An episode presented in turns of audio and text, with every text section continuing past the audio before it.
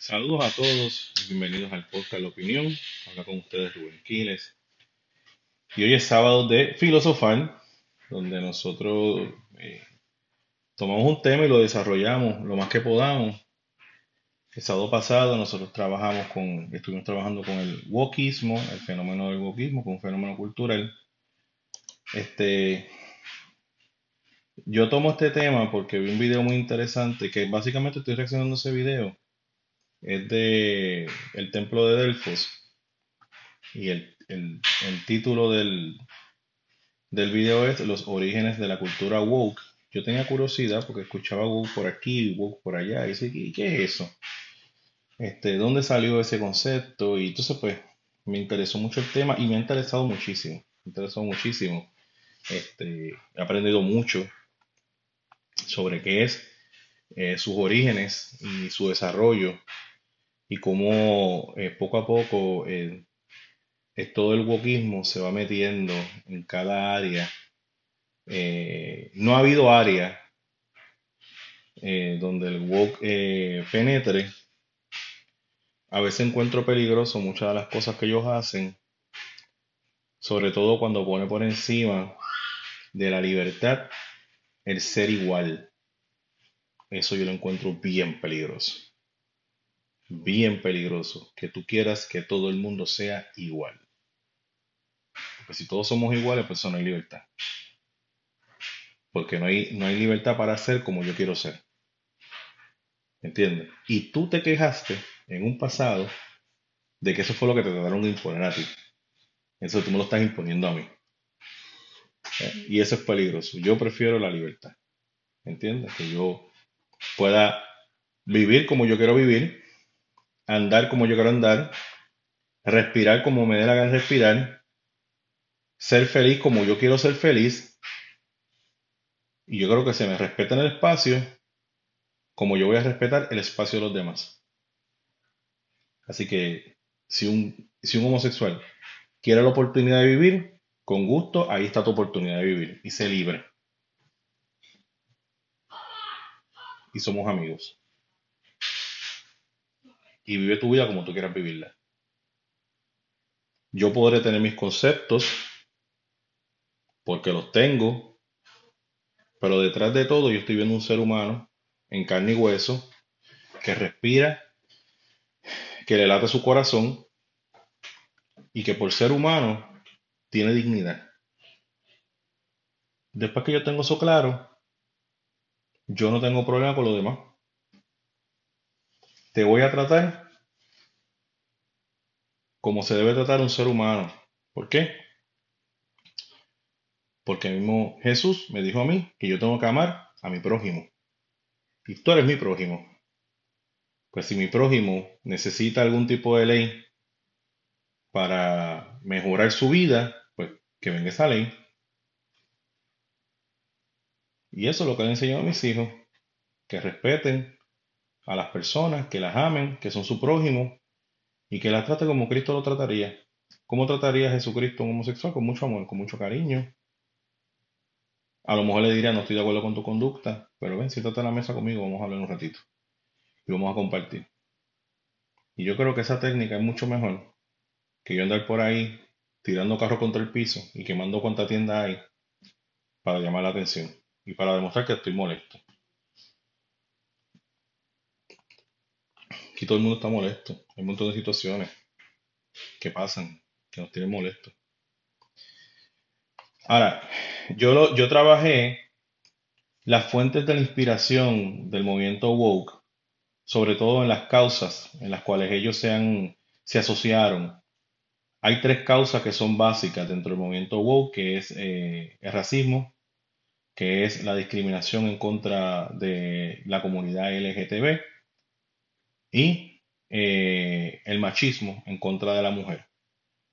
Y todas son lógicas, todas tienen su razón de ser, todas son importantes. Vuelvo y repito, la mujer es un ser humano, el, afroamericano o el afrocaribeño o el descendiente de africano o el mismo africano son seres humanos, tienen alma y el homosexual eh, y, su, comunidad también son personas que tienen alma. Así que está muy bien. Yo creo que lo que más para mí me, me trae controversia son las técnicas que está utilizando la, la comunidad, el, el wokismo, para, para llevar su mensaje, es lo que a veces pues me, me llena de, incertidumbre. Este, esto de el movimiento woke es, una, eh, viene, es, un, es un movimiento que viene corriendo desde el principio del siglo, este, que se unió a lo que es la liberación sexual.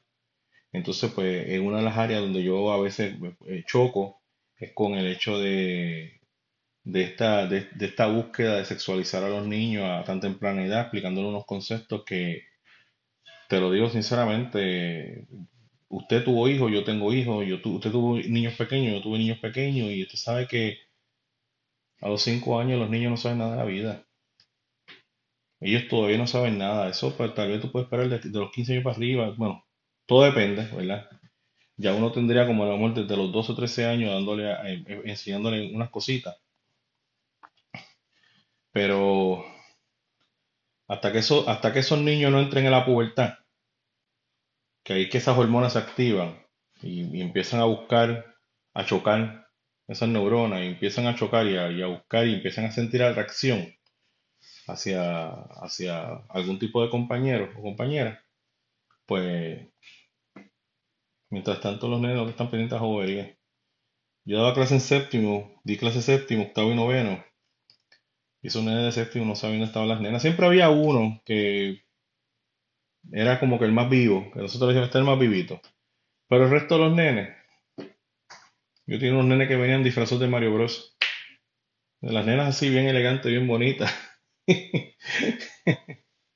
Entonces tenía unos nenes disfrazados de Mario Bros. Uno era Luigi y el otro era Mario, con el gorrito y todo. ¿Qué es esto, mano? Si ve las nenitas bien vestidas, solo nenes que son un poquito más grandes de noveno, pues se miraban, fijaban en la nena de séptimo, ¿verdad? Porque ya ellos estaban ya en su total desarrollo, ¿entiendes? O sea que, pues, a la hora de la verdad, eh, los niños de esa edad no, no saben muy bien qué es lo que quieren y están tranquilos y están felices de la vida. Entonces, hoy yo quisiera hablarles de, a ver aquí, es el desarrollo del wokismo, ¿verdad? Eh, te expliqué que el pasado podcast, bueno, antes que nada, ¿verdad? Este, me pueden encontrar en las redes, Skywalker 2390, Ralph Wing, a Manny lo va a encontrar por Manuel Santana PR, este, en Twitter también. Manuel está bien ahorrado con el trabajo, está trabajando eh, eh, en las noches y se está haciendo bien difícil, ¿verdad?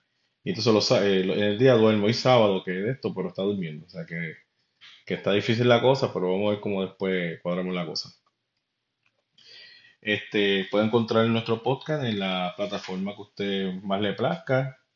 Sé que estoy en, en, en Apple, en Apple Podcast y sé que estoy en Spotify, así que por ahí puede buscar el, el, el podcast. Sigue subiendo la audiencia, no, de verdad que me, me sorprendo, ¿verdad? Me sorprendo mucho, este, porque no, no, no, ¿verdad? Uno no es popular, uno, uno es extraño, ¿me entiendes?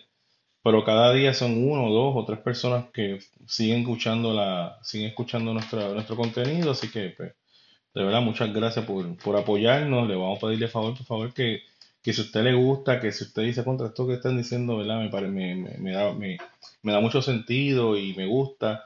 Pues mira, mano, ¿verdad? Comparta, comparta con sus amistades para que siga creciendo la comunidad y, y, qué sé yo, no sé qué voy a pasar después. Eh, Realmente esto es una terapia para mí. Yo siempre escuchaba radio, siempre escuchaba prensa, siempre leía esto y lo otro. Y a veces uno, pues, como que quería desahogarse, ¿me entiendes? Y esto realmente es un, un desahogo para mí. Y siempre espero los miércoles y los sábados para poder eh, descargar. Los otros días me este, vi unos temas interesantes y prendí la cosa esta y, y arranqué a hablar y lo tiré por ahí. Y, me gusta hacerlo. De verdad que me siento muy bien haciéndolo. Bueno, nada. En el pasado podcast intenté buscar las fuentes de inspiración del movimiento woke. Eh, lo que yo estaba buscando más que nada era entender la motivación de la cultura woke, eso lo expliqué. Pero hoy me iré a buscar los orígenes del movimiento woke y cuáles fueron sus bases. O sea, todo, esto no- el movimiento woke no nace en la nada. Hay unas bases que llevaron a esta manifestación y puede que esto del movimiento woke, esto no sea el final. Puede que esto continúe en otras manifestaciones. Por ejemplo, el movimiento woke es bien parecido al movimiento hippie. unas cosas bien parecidas, otras cosas bien diferentes, pero sigue, el mismo hilo de, de conducta, ¿sabe? Ese es el mismo hilo. Pero cuando hablamos de, wokismo, debemos hacerlo desde la perspectiva cultural. Ya esto no es solamente un, una movilización, ya estamos hablando de, cultura. Entonces, cuando hablamos de cultura, estamos hablando de que es algo mucho más fuerte. ¿Por qué? Porque usted sabe que la cultura enmarca un asunto de identidad. Y la identidad es algo que va mucho más allá mucho más allá. No estoy hablando que no se incluya, se incluye, pero va mucho más allá de simplemente memorizar códigos. La identidad en sí se apropia del individuo y lo convierte en lo que es. Y tú adquieres una identidad. Puede que tu identidad esté correcta, puede que tu identidad no esté, incorrecta, pero tu identidad. Y esta identidad se va a apropiar de las partes más importantes de tu vida. Por eso tú entras en unos compromisos. ¿Ok? Cuando yo estaba participando de la iglesia, ¿verdad? Frecuentemente, había unas cosas que me empezaban a identificar. Yo me identificaba como cristiano y me sigo identificando como cristiano. O sea, eso no ha cambiado. Pero obviamente, cuando ya uno está yendo a la iglesia todo el tiempo, ya uno empieza a tomar unos compromisos dentro de lo que es la comunidad evangélica. ¿Ok? Y uno está, pues, uno sabe a quién uno está representando en la tierra. Y cuando estoy en mi trabajo, cuando estaba en la universidad, cuando estaba en todo, entonces soy cristiano, soy cristiano, yo tengo que, yo tengo que moverme desde, una perspectiva de discípulo de Cristo. ¿Ok? Y no es que, ¿sabes? Eso sigue, pero trato de darte el tema para que tú entiendas el concepto, lo que es identidad. O sea, yo me identifico como hijo de Dios. ¿Ok? Pero entonces ellos se identifican como personas woke. Y de la, forma, de la misma forma que hace un montón de tiempo en Antioquía se habló, se, habló del primer cristiano y le dijeron cristiano en forma de burla porque se parecía a Cristo. De esa misma forma, los woke están participando. En principio son un, un término peyorativo hasta que ellos absorben lo que es woke. Y esa es tu identidad ahora. Entonces, cualquier cosa que no sea acorde con la mentalidad woke, con los principios que el wokismo me están enseñando, es anatema. Por lo tanto, si tú eres cristiano y tus principios eran la palabra, pero de repente empiezas a decir, contra, yo creo que esto de woke es interesante, y quieres participar de ello, tú tienes que abandonar lo que era el cristianismo, porque dentro del cristianismo, obviamente, hay unos códigos, unas situaciones que van en contra del wokismo, ¿ok? Entonces tú te quedas por el lado del wokismo y tú rechazas una cosa. Y eso me imagino que también va a, ser, va a pasar como pasó, como lo que Jesucristo. Que muchas veces, cuando tú estás en la casa y tienes un papá y te conviertes en el evangelio, tú vas a entrar en guerra con tu papá. Porque si los principios de tu papá no son los mismos, pues eso mismo va a pasar con el boquismo. Muchos papás, que son a lo mejor esta generación X, que no ven las cosas como tú las estás viendo, o son generación X de, de arriba, los de arriba, los que están en 50 años, pues eso, eso, esa gente no, no te va a aceptar el wokismo. Entonces ahí va a haber una guerra entre, entre hijos y padres. Eh, en el año 2020 ocurre un fenómeno que a muchos les llamó la atención, a muchos intelectuales les llamó la atención, y es si el movimiento woke es un movimiento religioso. ¿Qué pasó? Hubo un video bien, bien loco donde había una gran comunidad, un gran grupo de personas que tenían sus manos levantadas, como lo hago yo en la iglesia, y estaban recitando una oración y un compromiso. Es como que usted que, es cristiano, ¿verdad? En un momento en, en, la historia de su vida, usted estaba en la iglesia y llegó de visita, pero algo que dijo el pastor tocó su corazón, y cuando el pastor dijo, ¿quién quiere darle su vida a Jesucristo? Y usted alzó su mano, y muchos más alzaron la mano, y entonces el pastor dijo, deje sus manos arriba y haga esta oración conmigo. Pues eso no estaba pasando en la cuestión de los woke. Y eso pues obviamente llama la atención de las personas. Dice, entonces, ¿qué es? ¿Que el movimiento woke es un movimiento religioso? Pues mira, se parece mucho, se parece mucho, se parece muchísimo. Y más adelante vamos a ver a qué, a qué, a qué cuestión religiosa pues se parece. La pregunta es, es eh, ¿qué es el movimiento woke? Es una pregunta interesante, de dónde proviene, cuáles son sus bases, esto y lo otro. Este, este es- esta persona del, del- del templo de, de Delfos, del, del, del canal del templo de Delfos, que se lo recomiendo, está bien brutal. Este, él cita y va a utilizar el libro del politólogo canadiense Eric Kaufman, eh, donde él publica una interesante investigación acerca del liberalismo y la sociología woke. ¿ok? Liberalismo es wokismo, liberalismo de izquierda es wokismo, pero el liberalismo de, izquierda siempre ha existido en Estados Unidos. Eh, Eric Kaufman habla de 1890, cuando empezó el liberalismo a activarse en Estados Unidos. Siempre ha existido. Lo que pasa es que el liberalismo de Estados Unidos no es el, no es el mismo liberalismo que hay en América Latina. El liberalismo de América Latina es, eh, reciben eh, el input del socialismo marxista. El liberalismo de Estados Unidos no es así. Aunque podemos ver manifestaciones y expresiones, ¿verdad? Porque se parece mucho. La idea del comunismo que es anular las clases sociales y que todos seamos iguales. ¿Y cuál es el, cuál es el objetivo del wokismo? Exactamente lo mismo. Pero no tanto clases sociales, es acabar con los conceptos culturales de la mayoría anglosajona y protestante en Estados Unidos. Entonces,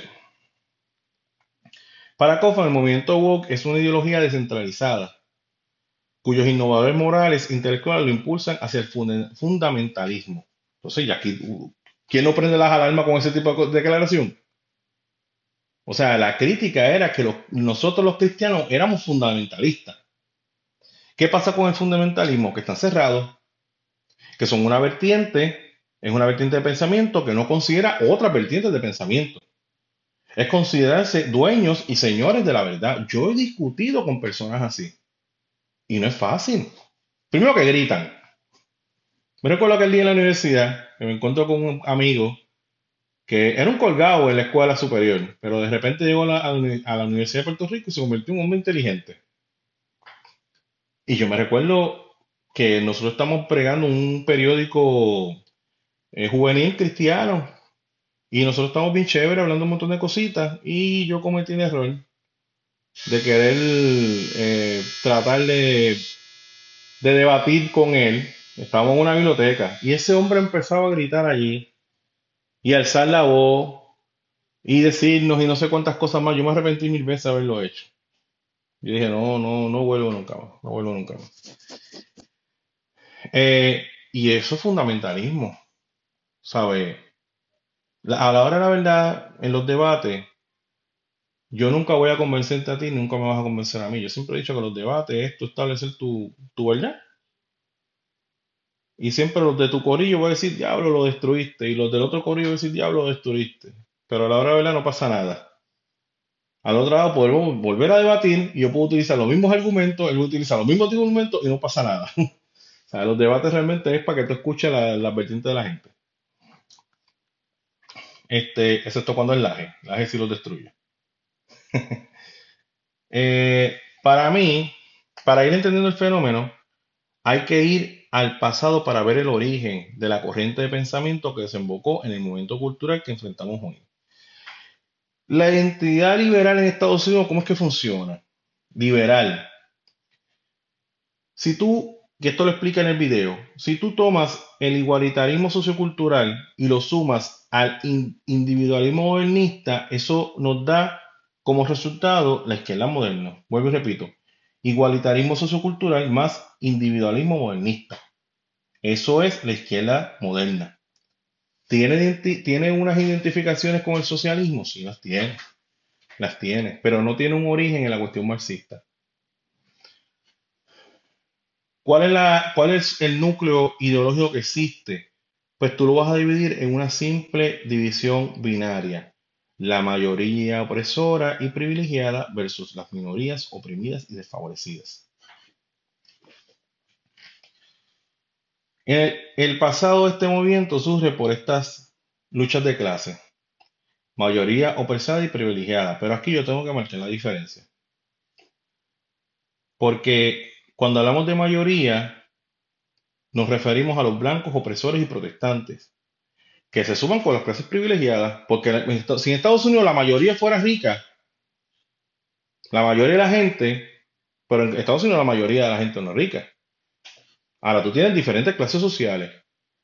Esas clases sociales es en virtud a unos sistemas que Estados Unidos eh, estableció para poder crear otro tipo de clases sociales y no que solamente hayan sumamente pobres y sumamente ricos. O sea, aquí tenemos que están los super pobres, están los super ricos, pero entre medio de eso están los del tercer sector, los empresarios menores, la gente que estudia, aprende algo, se dedica a un negocio o se dedica a una profesión, y entonces están las clases medias bajas, media, media alta, media alta, bla, tú sabes todas las clases sociales que hay. ¿Ok? Entonces, y están las clases privilegiadas pues clases privilegiadas, pues la gente que tiene un montón de millones, de millones de millones de dólares, que realmente no viven, viven en lugares totalmente insolados y apartados, donde nadie puede acceder a ellos. Y son las clases que realmente mueven el país, son los que influencian el país. La gran crítica que se le ha hecho al movimiento woke hasta el momento es que ellos como que tal vez se han casado con unas minorías y no han incluido a todas las minorías a veces es difícil incluir todas las minorías. La gran crítica que hace ese movimiento es que solamente se enfoca en una sola versión de las minorías, pero no abarca todas las minorías, como ya dije. Su énfasis es en la minoría afroamericana, en la minoría de la LGTB, junto con la minoría femenina. El modernismo, por tanto, la izquierda va a escoger cuáles son las minorías que ellos van a apoyar y esas minorías tienen que tener un elemento político simbólico. Tienen que tener, tienen que tener una relación de haber sido desfavorecidos por una mayoría blanca, heterosexual y machista. Ejemplo, los afroamericanos fueron una minoría sumamente hostigada por la mayoría blanca. ¿Eso es cierto? Heterosexual. De la misma forma, las mujeres y la comunidad LGTB también ha sido sumamente este, discriminadas por parte de la mayoría, en este caso, eh, pues se toma la cuestión patriarcal, ¿verdad? Que por esa cuestión patriarcal, pues este, la mujer y, la comunidad gay, pues ha sufrido este atropello. Aquí, mira, aquí hay unos elementos bien, bien importantes y hay muchas cosas en las cuales el movimiento woke, que empieza más que nada apoyando a los afroamericanos, pero es difícil dentro de Estados Unidos alcanzar mayorías que apoyen la cuestión afroamericana porque muchos de ellos todavía tienen su, eh, sus, sus esquemas, sus vestigios de racismo dentro de sí. Ahora, cuando no incluyes a la mujer, tú vas expandiendo el núcleo. En mayorías blancas hay mujeres. Y mujeres que no, no las trataron bien dentro de las mayorías blancas. Pues entonces se nos pasan para nuestro lado. Entonces mi, mi núcleo va, se va expandiendo mucho más. Cuando hablamos de la comunidad LGTB, es la que más abarca. ¿Por qué? Porque cualquiera puede ser gay. O sea, tú puedes tener gay asiático, tú puedes tener gay afroamericanos, tú puedes tener gay mujeres. O sea, se, amplía mucho más. O sea, toda, toda esta eh, atención que tienen los medios de comunicación al movimiento gay es porque realmente el movimiento gay, el, los medios de comunicación se alimentan mucho de la creatividad de la gente gay que trabaja en los medios de comunicación. Y no hay duda. Les gusta, es como que más, ¿verdad? Y a lo mejor aquí yo, está, yo, yo, estaré entrando en unos conceptos más que nada de, eh, de estereotipos, ¿verdad? Con relación al gay. Pero mucho, mucho del, hay mucho, mucha cuestión gay dentro del medio de comunicación, porque, porque sí, no quiero, no quiero entrar mucho, ¿verdad? porque no quiero entrar tampoco en, es que ah, dentro de todo, pues hay sus, sus, contradicciones y todo lo que está, pero no tengo ganas de, de, explicar eso. Así que, pues, su, su, su núcleo va a ser ese. También cuando entramos entonces a ver las otras minorías, pues, por ejemplo, Estados Unidos tiene la minoría judía, pero esa minoría judía no va a caber dentro del movimiento woke. ¿Por qué? Porque esa minoría judía no fue oprimida, por lo menos en Estados Unidos, no fue oprimida por el hombre blanco. Los judíos fueron oprimidos en Europa por la Alemania nazi. ¿Ok? Que lo hicieron muy mal. Entonces, horriblemente mal. Eso no se debió hacer con ninguna. Y además, esta persona eh, eh, fue opresora de casi toda Europa. Y de hombre blanco. Este, entonces, los judíos no van a entrar en esa categoría, aparte de que el judío es blanco, de tez blanca. Y muchos de ellos ya eh, con el tiempo que llevan en Estados Unidos, pues sus facciones van cambiando, sus matrimonios entre, ¿verdad? Los matrimonios van, van modulando y cambiando las facciones y ya pues, yo a veces no sé cuándo estoy hablando con un judío o no, ¿me entiendes? Yo, yo, estoy en la escuela, yo no sé quién, quién rayo judío, quién no, ¿verdad? Porque no, no tengo al venir de Puerto Rico, pues en Puerto Rico no, no están esas, esas preocupaciones raciales tan, este, tan fuertes que si las hay, sí, las puede haber, pero no es como aquí. Aquí en Estados Unidos es totalmente diferente. Totalmente, tienes que vivir aquí para que tú sepas, porque es totalmente diferente. Aquí hay cosas que tú no puedes decir, ¿entiendes? Y si las dices, pues, regala. Mi temor y terror, yo me dedico a hablar. Y tú sabes que a veces uno habla cosas y a veces uno, ni se da cuenta de lo que uno está diciendo. Y más en una escuela donde tienes cuatro o cinco muchachos, días hablando, y a veces uno quiere hablar tan rápido. Ay, estoy hablando en inglés. Si uno quiere hablar tan rápido, las cosas no me salen. La otra vez eh, estaba, tuve dos incidentes medio raros.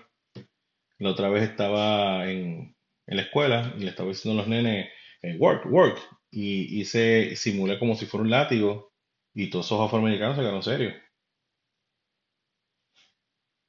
Y los blancos que estaban ahí abrieron los ojos, eh, Mister, what you do? Yo me puse las manos en la cabeza y Dios mío, señor, discúlpeme. Pero eso lo hacemos en Puerto Rico, es la cosa más normal del mundo. Y más que nada, es una implicación, es así, hay una explicación, hay una implicación, es la que sí. Este, pero en Puerto Rico no, eso no hace daño. No tenemos, y eso demuestra, ¿verdad? Porque yo en Puerto Rico lo hacía.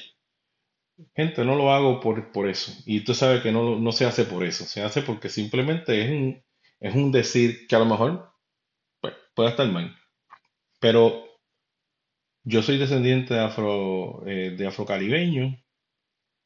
La familia, toda mi familia parte de padre es negra, de madre es negra. O sea, tengo, tiene, tengo que tener descendientes africanos y esclavos africanos eh, caribeño. So que no es que sea un, yo no soy un blanquito guaynabo, ¿entiendes? Así que pues no, no está eso ahí. Entonces, segundo incidente es que sin querer dije la palabra esta que no se puede decir, que empieza con N. y entonces estos se empezaron a reír y yo, Dios mío, señor. Y siempre con el mismo grupo. Porque es que de verdad joroban tanto que no me dejan ni hablar.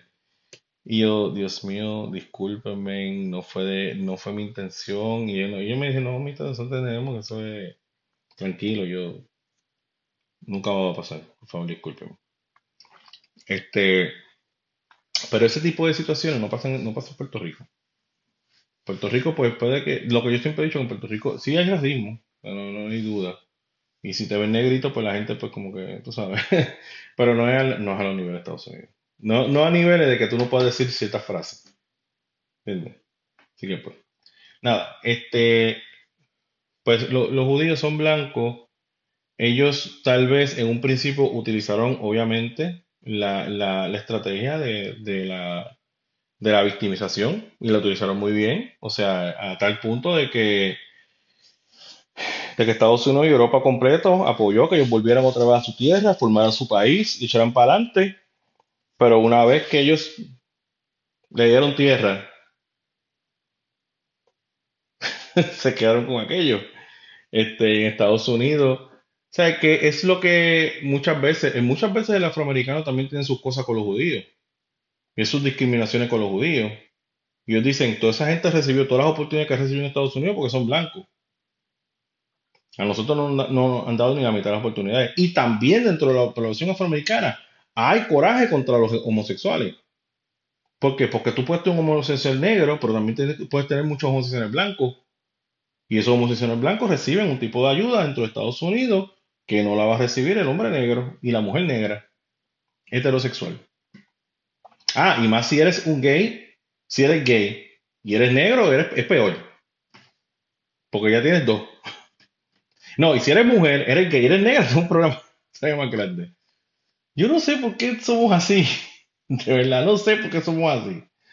Anyway, pero entonces, las minorías, no todas las minorías, minorías van a tener estas oportunidades, ¿entiendes? Ya poco a poco pues se está metiendo más la cuestión de la inclusividad, pues se habla de incluir asiáticos, pero ¿qué pasa?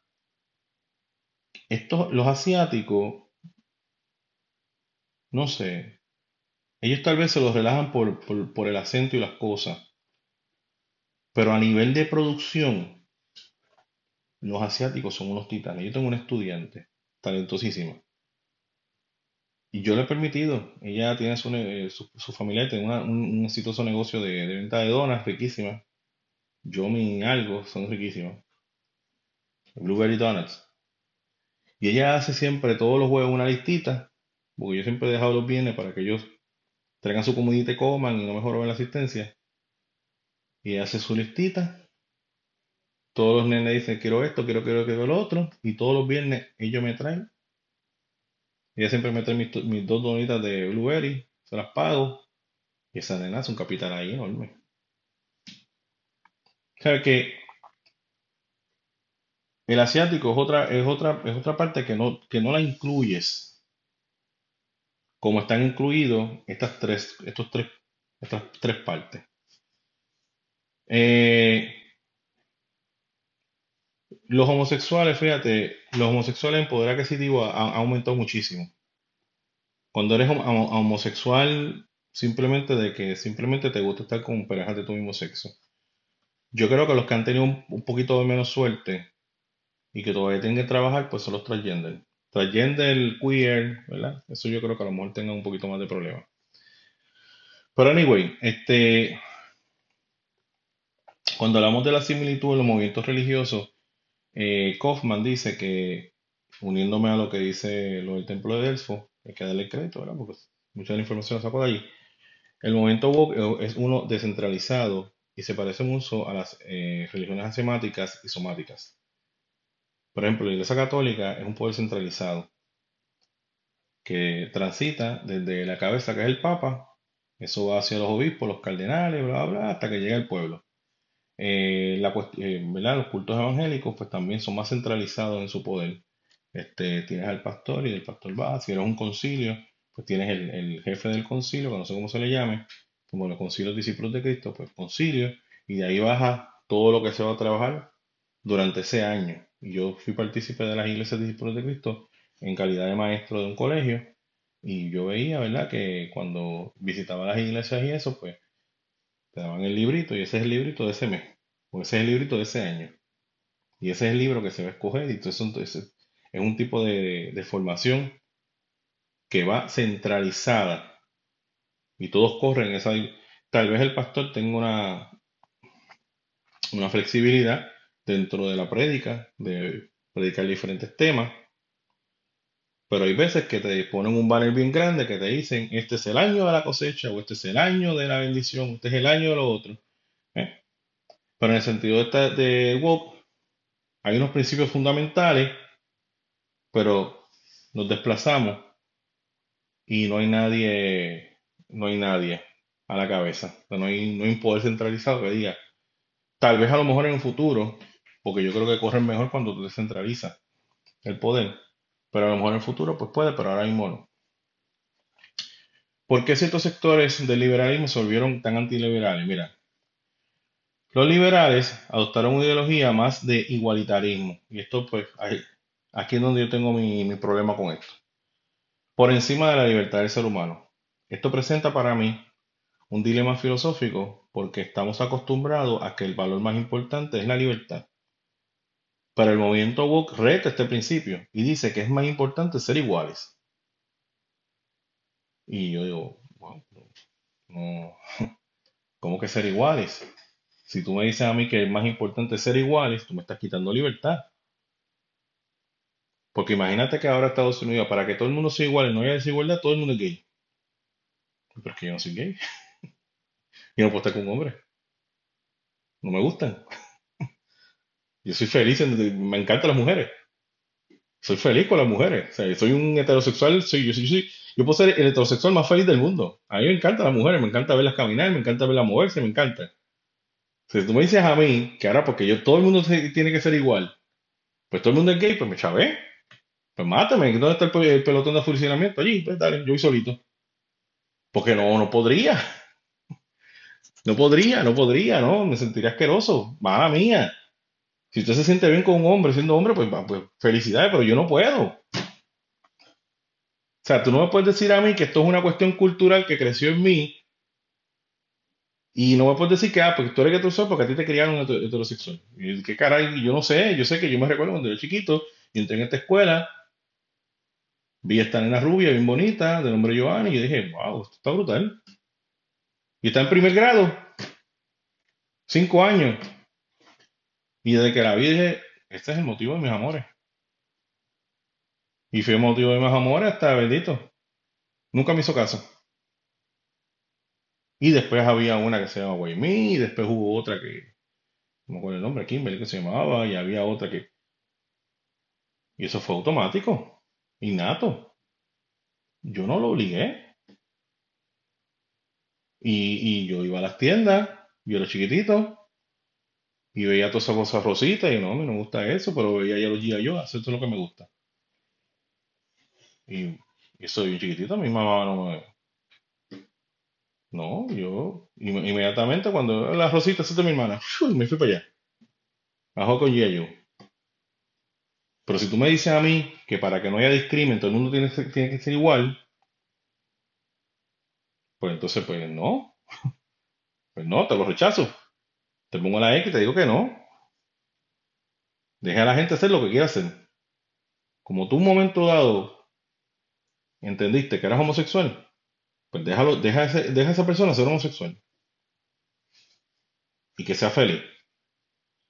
Y que después Dios se encargue de su vida. Porque la relación con Dios es personal. Que Dios se encargue de la vida de esa persona. Pero no me venga a imponer a mí que yo tengo que ser algo. Y no vengas a coger a la población ahora. Enseñarles respeto. Yo siempre he dicho, enseñarles respeto. Mira, un ejemplo práctico, ¿verdad? Como porque yo veo esto peligroso, es Cuba.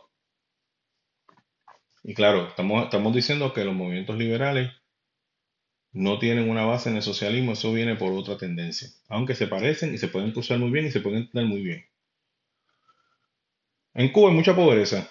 Y el que me diga a mí que no hay pobreza en Cuba, pues es un mentiroso. En Cuba hay mucha pobreza, por las razones que sea. Hay gente que dice que es por un bloqueo que Estados, Unidos tiene. Estados Unidos no tiene ningún bloqueo. Estados Unidos no tiene barcos de guerra ni nada por el estilo bloqueando. A Cuba puede entrar el barco que le dé la gana. Hay un embargo comercial. ¿Y, ¿Y cuál es el origen de ese embargo comercial? Pues el origen es que hay unas petroquímicas en Cuba que Estados Unidos no quería que en esas petroquímicas se procesara petróleo de Rusia. Y los rusos dije, y los cubanos dijeron, lo vamos, lo vamos a procesar. Pero no queremos que haga eso. Pues ¿sabes qué? Expropiese, como decía, eh, como decía Chávez. Expropiese. Y le expropiaron las, las petroquímicas a los americanos. ¿Qué hicieron los americanos? Ah, sí. Embargo comercial, no te negociamos, no negociamos más contigo. ¿Por qué voy a...? Tú dices, ah, pero eso es injusto. Pero ¿por qué voy a negociar contigo? Si te estás quedando con mi propiedad. Pues no voy a negociar contigo, no confío en ti. Entonces, en aquel momento, los demás países dijeron, bueno, si Estados Unidos, que es el perro grande, lo hizo, pues nosotros lo hacemos también. Pero Estados Unidos no, no ejerce esa presión. Tal vez de una forma u otra sí, pero ya no es así. Y además, Cuba tiene miles de países, bueno, no miles, cientos de países alrededor del mundo que pueden negociar con ellos. Ahí está Europa que ya pueden negociar, con China misma pueden negociar felices de la vida. Yo creo que lo, lo que pasa con Cuba es que el sistema de Cuba es muy, radical. Y tienen que empezar a mirar a lo que hizo China, cómo China echó para adelante cuando murió Mao Zedong, cuando ese tipo murió, que quería seguir con la misma, con, con la misma chavienda un país tan grande, y aquel otro que vino a sustituirlo, que ahora se me escapa los nombres, son chinos, ¿verdad? Fue que le dijo, no, no, aquí lo importante es que la pared está pintada. Si tú usaste rolo o usaste broche, eso, es irrelevante. Lo importante es que la pared está. Así que vamos a cambiar el sistema. Establecieron zonas comerciales y ahora China, ¿qué es? Un país que está retando a Estados Unidos. Que está, mira, a nada de ganarle a nivel económico a Estados Unidos. Ya pronto, los Óscares, en vez de ser en Estados Unidos, van a ser en China. Y los artistas de aquí que se quejaban tanto de lo que, hacen, de lo que en Estados Unidos, van a tener que irse a China. Porque la meca del cine ya no va a ser en Estados Unidos, va a ser en China. Y el LeBron James, que hablaba estupideces de China, diciendo China la más grande, pues ya mismo LeBron James va a tener que coger su, su avioncito e irse a jugar un a China, porque la liga de China va a ser la mejor. Volviendo al costo. En Cuba hay mucha pobreza y no hay libertades, es una realidad. Pero en la definición, en China todos son iguales, ya que no hay clases sociales. Todos somos iguales, pero somos pobres y no tenemos libertad. Pero se, logró el, el, valor principal de la izquierda y es que todos seamos iguales, pues todos somos iguales, todos somos pobres. ¿Entiendes? No hay clases sociales. La idea de ser iguales es algo que se venía trabajando y se, trabaja en Estados Unidos. La constitución está en conceptos de la, de, la libertad y de que todos somos iguales ante la ley. Es más, la misma Biblia dice, el apóstol Pablo dice que en, en Cristo no hay excepción de personas. O sea, la igualdad siempre ha estado. El, el, hecho de que Dios nos hizo a todos iguales y que todos somos iguales delante del Señor, pues sí, eso está. ¿Entiendes? Ahora, hay personas que trabajan más que otras. Eso es una realidad. Hay personas que se esfuerzan más que otras. Eso es igual. Pero también hay personas que aunque se esforzaron, el sistema los jorobó. Pues eso también es verdad. Pero entonces tendrías que preguntarle a cada persona por qué tú estás donde tú estás. Ah, porque el sistema. Ven acá, ¿cómo tú eras en la escuela? Porque yo tengo aquí un maestro tuyo que me decía que tú no escribías, que tú no hacías nada. Ah, porque es que la escuela no me entretenía. Bueno, pues te estamos dando herramientas y tú no las utilizas. Tenemos que ser sinceros con nosotros mismos. Así que la igualdad, yo con ese, con ese concepto yo peleo. Y, debo y, quiero, y hay que tener cuidado con ese concepto porque puede ser bastante peligroso. Ahora, como yo dije al principio, los liberales de izquierda no son igual que el, liberalismo de Estados Unidos no es similar al de, al de la América Latina, aunque se parece un montón. El, liberalismo de acá, de, América Latina, es mucho más marxista. El liberalismo de izquierda tiene que ver con otras cosas, ¿entiendes? Que es, eh, la lucha de minorías contra las mayorías. ¿okay? Es la lucha anti-minoritario y anti-mayores, eh, mayorías. En Estados Unidos está la derecha y está la izquierda. ¿Cómo tú vas a identificar la derecha? Pues se parecen, en muchas cosas se parecen. Y cuando yo hablaba con un amigo, con un amigo de liberalismo de derecha extrema, que cree que la vacuna pues, fue una invención que hicieron los grandes poderes misteriosos para eh, destruirnos. Yo he visto unos videos y de verdad asustan. Eh, unas cosas con esa vacuna que me pongo a pensar, yo, Dios mío, señor. Este, de verdad que está brutal. De verdad que está brutal. Hombre, vi el video mismo en el templo de Elfo. Les recomiendo ese, ese, ese de esto está bien brutal. Ese, ese, ese canal. El liberalismo de derecha, dentro de sus postulados, pueden haber muchos más. Derecho a las armas. Yo tengo un arma, is freedom. Sentimiento antigubernamental. Algo están haciendo ellos que nosotros no sabemos, pero nos pueden clavar. El anticomunismo yo no quiero que venga una doctrina comunista aquí. Y, y, principios eh, fundacionales del Don't Dread on Me. Ese es lo de la culebrita, que no me brinque por encima, si no te voy a picar. O sea, no te metas conmigo, déjame tranquilo. Tú sabes, yo vivo en mi campo, allá retirado, a las afueras, no trato de no de no participar en nada gubernamental. Yo tengo mi comida, yo tengo mi, yo tengo mi todo. Yo no necesito de ustedes, lo único que necesito es que me dejen tranquilo. Y que, y que las contribuciones a los impuestos no son tan altas. Entonces está el otro lado, que es el liberalismo de izquierda.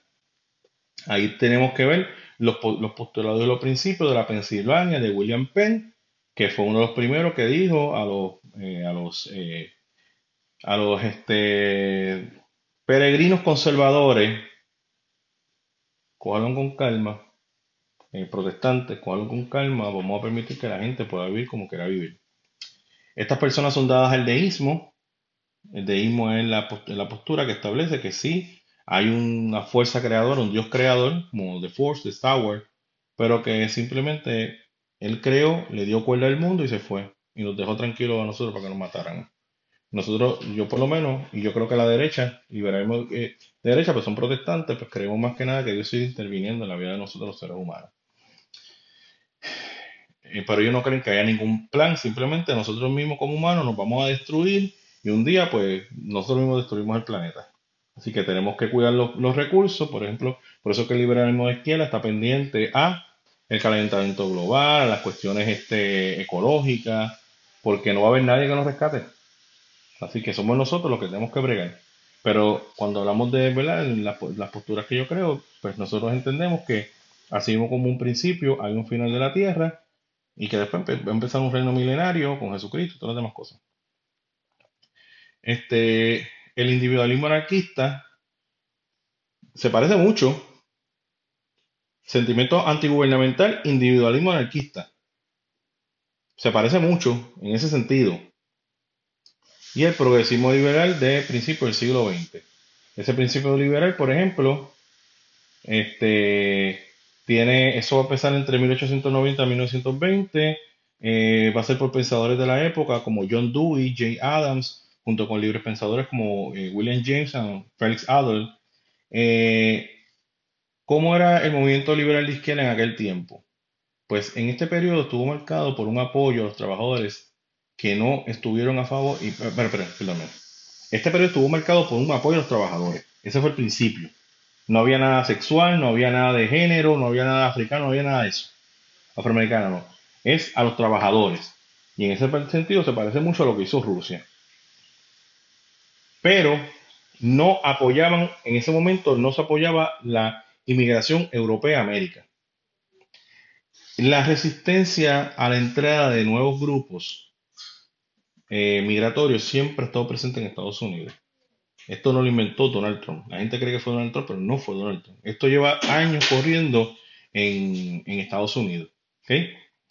Los progresistas de la época van a ser los primeros en combinar las reformas sociales con una visión más cosmopolitan. Quería más modernismo en Estados Unidos. Cuando hablamos de los progresistas, hablamos de los grupos de izquierda que se van desarrollando en Estados Unidos. Durante este tiempo, la vanguardia modernista de Greenwich Village combina el arte experimentalista con el entusiasmo por la entrada de nuevos inmigrantes. Entonces, ¿qué pasa? Esto va a cambiar. ¿Por qué va a cambiar? Porque ya eh, vamos a quitar nuestro apoyo, o sea, no, vamos a continuar mirando a los trabajadores, pero también vamos a concentrarnos en permitir que los inmigrantes entren para que entre una nueva inyección cultural dentro de Estados Unidos, que de eso un poquito hablamos en el pasado, en el pasado audio, que entre una inversión, una, una inyección cultural. Recuérdate que ellos decían que ya el, el mundo protestante, peregrino, ese mundo, ya nosotros nos aburría. Ahí no hay cultura, no hay arte, no hay nada diferente. ¿ok? Es lo mismo que van a hacer unos pensadores rusos durante la Unión Soviética. Stalin no quería el experimentalismo artístico. ¿Y qué le dijo a aquellos pensadores? Bueno, si a ti no te gusta el experimento, si no gusta el realismo soviético, mira, ahí está la puerta, vete para Estados Unidos, que allí les gusta. Y como allá hay libertad, ¿sabes? Yo sé que a lo mejor te sé que dice que Estados Unidos hay libertad. No, no, no. Estados Unidos hay libertad. Hay libertad a tal punto que estos experimentalistas no pudieron con el poder del Estado y tuvieron que brincar a Estados Unidos para seguir haciendo el arte como ellos querían hacer su arte. Tú te quejas Estados Unidos, pero a la hora de la verdad, y eso mismo pasa ahora mismo en, Rusia, pasa eso mismo. ¿Qué le dijo Putin a, los a los homosexuales? Ponemos una ley, aquí se prohíbe ser homosexual. ¿Tú quieres ser homosexual? Ven para Estados Unidos, que ahí son libres. Hay que estar en la situación, ¿me entiendes? Son, son los análisis que uno tiene que hacer. Los progresistas, eh, ok, entonces, ¿qué quería lograr esta vanguardia modernista? Pues precisamente que Estados Unidos tuviera una inyección cultural de parte de las creaciones culturales que estaban ocurriendo en Europa del Este. Estados Unidos en ese momento era un país extremadamente conservador, de donde los valores principales que corrían en la época provenían del protestantismo de los primeros colonos. Estos valores eran muy bien comprendidos y aceptados por la mayoría blanca, pero rechazados por las principales minorías de la época.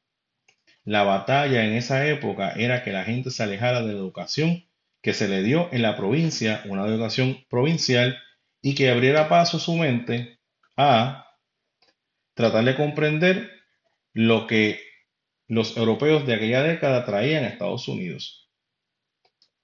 Pero por el otro lado está el lado judío, que quería seguir apoyando y que se mantuviera los valores conservadores que había en Estados Unidos, por los cuales se fundó Estados Unidos. Se establece una guerra entre los intelectuales de su tiempo con las creencias religiones protestantes de ese tiempo. Por ejemplo, ¿cómo yo puedo ver esta resistencia que va corriendo a lo largo de las décadas? 60, 70. Los afroamericanos en, una, en una en protesta y en una, en una acción de resistencia cambian su culto y en vez de ser protestantes, renuncian a su fe protestante y se asocian con la fe islámica. Eso fue resistencia. La resistencia. Mira, a la hora de la verdad, tan fundamentalista es la religión evangélica en muchas ocasiones como la religión islámica. Mira cómo viven esos países. ¿Tú te crees que nosotros podemos llevar lo que se está, lo que se está ¿Tú crees que el wokismo puede entrar a un país islámico de línea dura? No. Es más, en los países islámicos no saben qué rayos es el wok. Ni se lo imaginan. Y esa gente no sabe lo que es eso. Fíjense en Afganistán, ¿qué fue lo primero que hicieron? Cuando entró realmente el fundamentalismo islámico las mujeres para la casa, las universidades para los hombres. Y vamos a ver lo que tú estás enseñando. Porque aquí todo el mundo tiene que ser igual. se los pruebo, papi. Yo se los pruebo. Aquí todo el mundo tiene que ser igual. Y aquí todo el mundo tiene que pensar de una misma manera. ¿No te gusta? Pues vete a Estados Unidos, que allí la gente piensa como le da la gana pensar. Pero aquí se piensa como yo digo. Aquí no hay libertad. Aquí no hay libertad. ¿Ok? Entonces, los afroamericanos renuncian al culto protestante, que ellos eran parte del culto protestante. Lo que pasa es que el culto protestante, en, una, en muchas ocasiones, era más pasividad. Apaciguaba al, al hombre negro y a la mujer negra. Porque les prometía que a lo mejor ahora tú tienes sufrimiento, pero va a llegar el momento donde estos sufrimientos van a acabar allá en el cielo y tú vas a ser feliz. ¿Me entiendes? Entonces eran más, más más mansos. Pero entonces llega una segunda ola, que viene un Martin Luther King y vienen otras personas que empiezan a decir, mira, de verdad que sí, que está bien, creemos en un, reino milenario y todo lo demás, pero hay que ver con unas cositas aquí en la tierra porque después nos, tienen, nos, nos tienen ajorado. ¿Ok? Este, también, eh, pues entonces pues renuncian al culto protestante se alían al islamismo. Básicamente el islamismo este, eh, está, está establecido muy bien en el norte de África, en muchas partes de África, pues el culto, por ejemplo, en, en, la África negra, el, el, protestantismo está, también en Egipto, el, perdóname, el islamismo está. El islamismo. Este, entonces, otra forma que también ellos expresaron su, su resistencia es a renunciar a sus nombres. Y puedo darte dos ejemplos. Está Muhammad Ali y está este, Karim Abdul-Jabbar, eh, que ambos cambiaron sus nombres, Clay Clay, que era Ali, eh, el nombre de, de Jabbar Archino, creo que era el nombre, no me acuerdo bien del primer, de su primer nombre, que en protesta renuncian. ¿Por qué lo hacen? Bueno, porque los apellidos que, llevan los afroamericanos de nuestra época son apellidos que vienen de los que fueron sus amos, los, los amos que usted entiende, donde, donde descienden sus familiares, entonces por eso viene la renuncia al apellido y encuentro que eso está súper brutal también, eso no encuentro tan mal. Yo creo que está muy bien que, que así, que, empecemos de cero, así que adoptan un, un, apellido y de ahí en adelante pues se acaba ese vestigio, yo creo que eso está súper brutal, yo no encontré tan brutal eso. Bueno, a ver, mi apellido es Quiles, los Álvarez, voy a probar un, pensar, pensar en algo. O también el coraje de, los de los afroamericanos es que, como yo le expliqué, las leyes esta eh, Jim Crow fueron horribles para la integración. Porque realmente no los integraste, los, separaste por, un, por, casi 60 años. Y eso creó un resentimiento violento. En Puerto Rico no hubo ese tipo de ley. Ah, habría que estudiar, a lo mejor la hubo, a lo mejor no, pero yo no recuerdo que en Puerto Rico haya habido un tipo de ley así tan radical. Y eso pues permitió que entonces pues nos, nos uniéramos más fácilmente. Este, déjame ver qué yo tenía por aquí, porque todavía me queda. Principalmente, ok, la cultura, ay, me perdí. ¿Dónde yo estaba? Me perdí de esto. Ok. Los jóvenes intelectuales eh, de aquella época, continuando con, con, la cuestión del modernismo y su establecimiento, pues se fueron a, a, ver las diferentes vertientes culturales que había en Nueva York, se fueron al barrio de, de, de Harlem a escuchar el jazz. Este, principalmente abandonaron el mundo aburrido que significaba el agroprotestantismo. Los europeos del este inyectaron a la sociedad nuevas formas culturales esto fue asistido por la población blanca protestante, pues estos europeos estaban cambiando la forma de ser de los estadounidenses. Y eso pues fue un, eh, eso fue un peligro. De todo esto surge el multiculturalismo asimétrico. Esto significa lo siguiente, la etnicidad y el respeto a la cultura para las minorías, pero algo peligroso y venenoso para las mayorías. Eso sigue corriendo. Mírate a Trump y mírate a los demás republicanos que dicen me están cambiando Estados Unidos, lo están poniendo diferente, ¿verdad? Y eventualmente va a cambiar. Júgalo, júgalo lo que tú quieras, pero si empezáramos a inmigrar para China,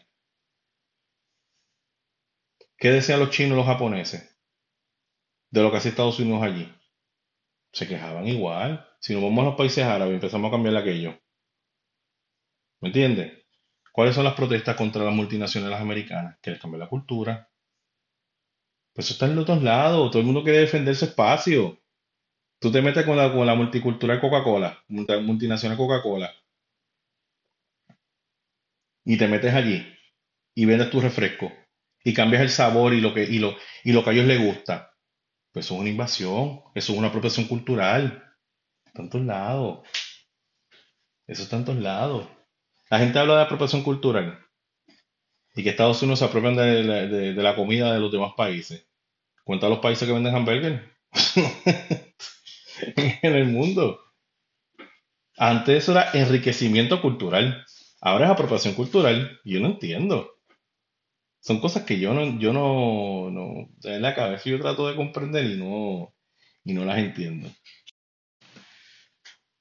El multiculturalismo asimétrico, como ya explicamos, es lo que va a establecer el alma de la cultura woke. Por un lado, este movimiento woke va a fortalecer y, va, a fortalecer y favorecer las minorías que están a su favor, están de acuerdo en la, aportación cultural de otras etnias. Woke, cuando hablamos de woke, está hablando de este, la esquela modernista de Estados Unidos a principios de siglo, porque no necesariamente los, migrantes de hoy son tan parecidos a aquellos migrantes. ¿ok? Muchos de los migrantes de hoy son bien conservadores. Muchos de los migrantes de hoy saben lo que hace la izquierda y están emigrando para Estados Unidos para librarse de eso que vivieron la izquierda. Las poblaciones que, viene- que vienen de Venezuela no vienen a decirle a la gente de Estados Unidos que el, que el, que el, que el, socialismo de izquierda es precioso. Vienen a decir, eso es una maldición. Por eso que yo creo que en, en su momento dado, eh, por más que los demócratas quieran lamber el ojo, ¿verdad? Lamber el ojo, y es lo que los, los- tal vez los, tal vez lo que necesita los republicanos es precisamente hacer alianza con todas esas mayorías y esos grupos de personas que están migrando de Venezuela para Estados Unidos, huyéndole a lo que fue el socialismo. Y ahí ellos pueden encontrar un nicho que les pueda dar a ellos algún tipo de, de, de oportunidad a los republicanos, ¿verdad? Este, a niveles de, a nivel de voto. Eh, pero en aquel momento, la- las poblaciones intelectuales estaban de acuerdo con la aportación cultural de otra gente en Estados Unidos. Claro.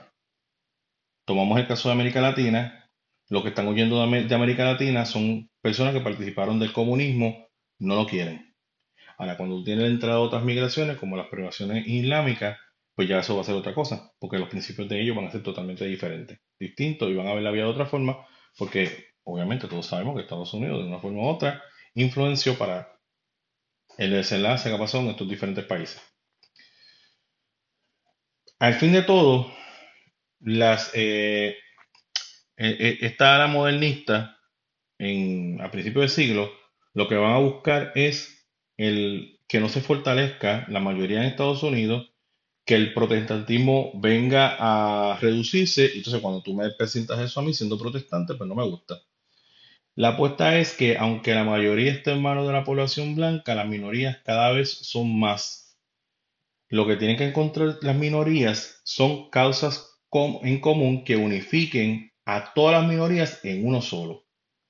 Si usted es puertorriqueño y está escuchando esto, usted es de la llamada diáspora y está escuchando esto, usted sabe que eso es lo que se trata de hacer en Puerto Rico. Es tratar de buscar una causa que los unifique a todos. Por ejemplo, Luma, el caso de Luma es el perfecto tema que tú puedes tocar, ya que Luma le afecta la vida a todo el mundo.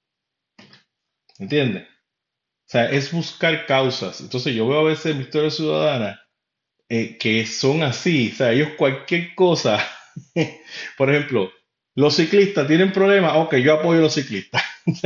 Los que pasean los perros tienen problemas. Vente que yo tengo tam- vente conmigo que yo te voy a apoyar para que para que hayan en, para que en todos los condominios haya un parquecito para los perros. ¿Me entiendes? O sea, es tomar todas las mini causas, porque si tú tomas todas esas mini causas, cuando tú vienes a ver, ya eso es una mayoría.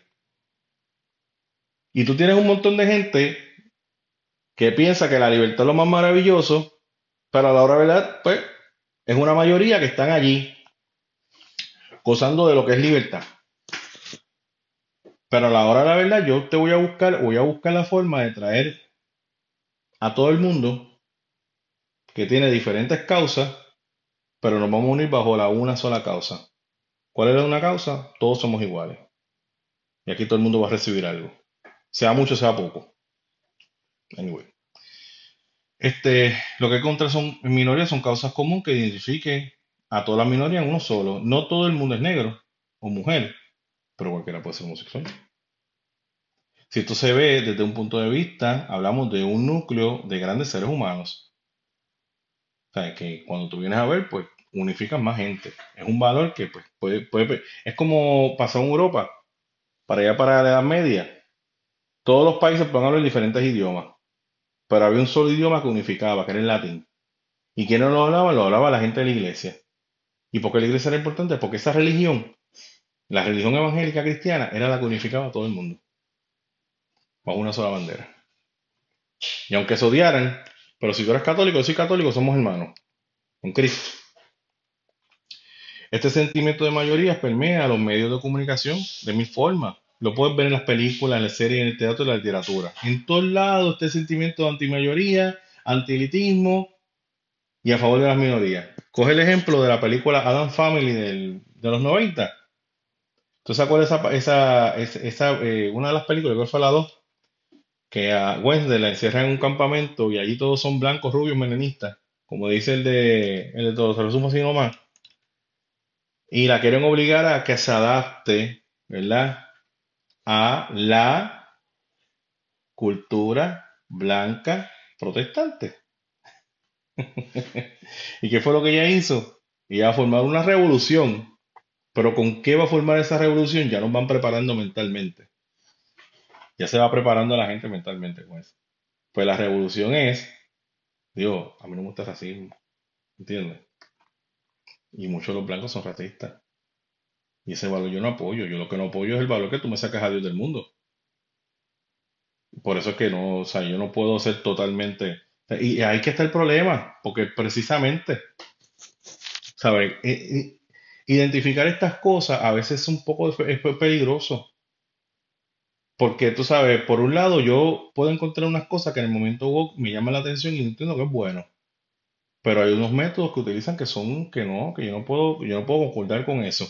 Ahora estoy de acuerdo contigo en la no discriminación. Pero por el otro lado veo el mundo este anglosajón blanco protestante y no soporto las implicaciones que ellos tienen con el racismo. Pero por otro lado, ellos utilizan algo tan sagrado para mí que es el evangelio y lo mezclan de esa forma. Y entonces uno dice, no, mano, no. son cosas que, tú sabes, y, el, y ese concepto de la libertad, que tú me digas a mí, mira, cierrate aquí, si no, eso, no hay con.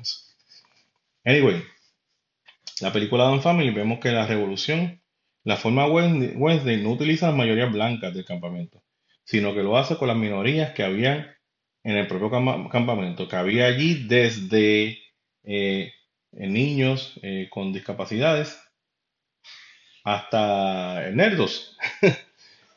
y, y, forma esta super clase de revolución que era lo que unía a todas estas, a estas minorías, una sola, la opresión del sistema del campamento.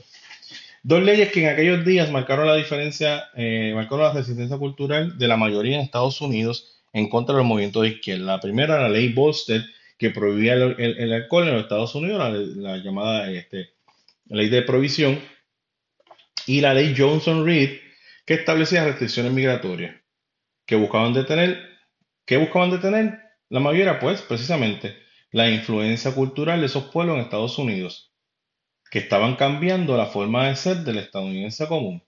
Ahora, mira lo sorprendente de esto. Si lo analizamos, es el mismo problema de ahora, un problema de hoy, un problema de ayer la gran diferencia es que en aquel momento las migraciones eran de gente blanca, pero que no tenían los mismos valores protestantes que tenían los que estaban aquí, que eran blancos. Así que el drift, lo que estaba motivando no era precisamente un concepto de racismo, porque ¿cómo vas a meter racismo si son tan blancos como tú? A lo son más blancos que tú, pues son los originales, ¿verdad?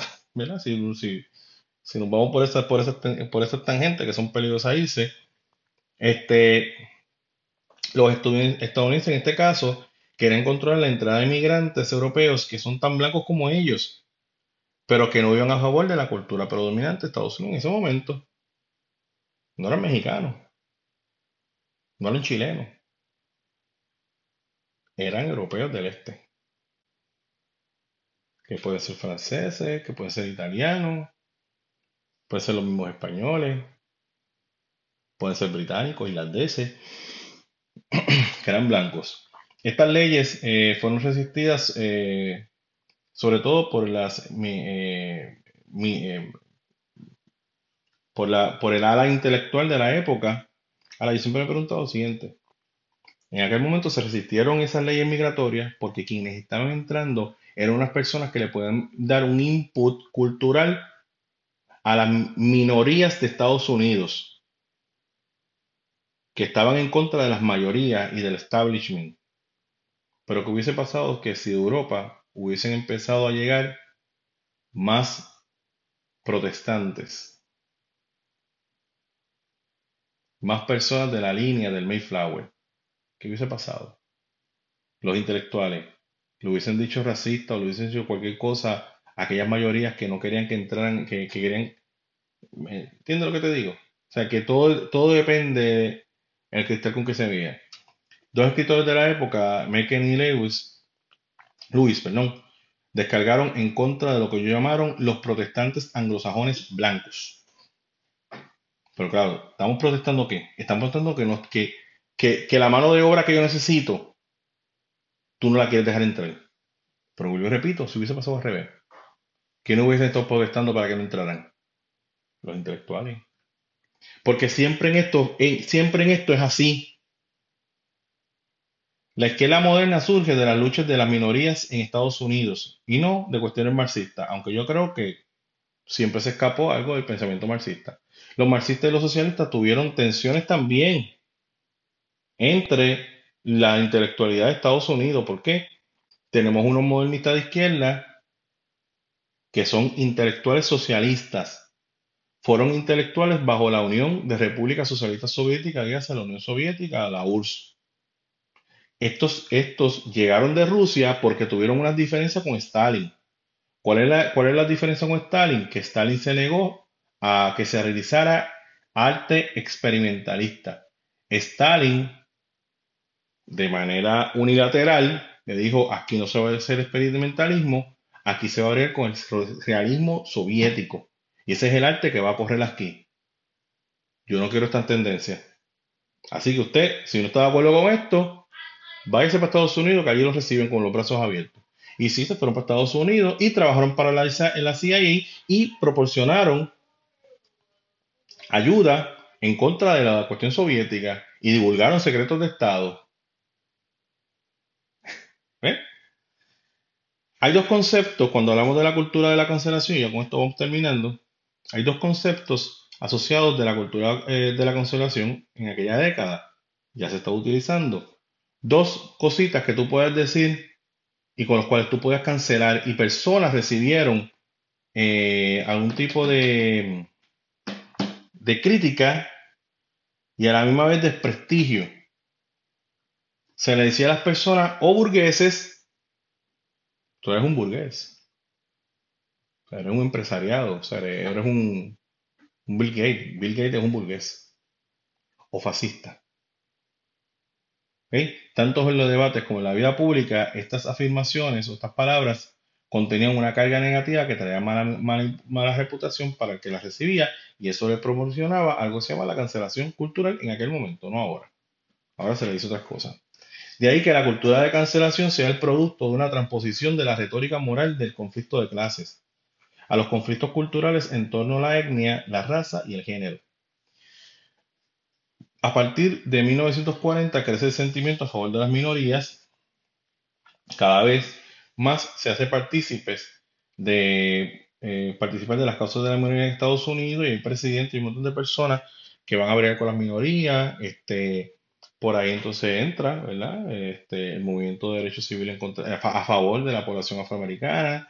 Este, y hay unos cambios bien brutales que pasan. Oye, había que cambiar, había un montón de cosas que cambiar, eso es una realidad. Este,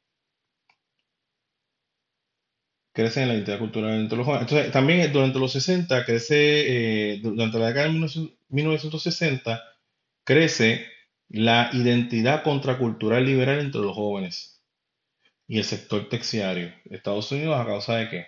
A causa de las drogas, manifestación de las universidades, la televisión nacional y la revolución sexual. Y en 1964 ocurre el primer despertar por la libertad de expresión. Los énfasis ya en este momento va a ser la raza, el género y la sexualidad. Esto van a sustituir la categoría de las clases obreras o las clases trabajadoras. Ya esto es el woke que conocemos. Aquí el movimiento tiene una identidad que abarca más personas y en la que mucha gente se puede sentir identificado. Así que lo que tenemos aquí es lo siguiente.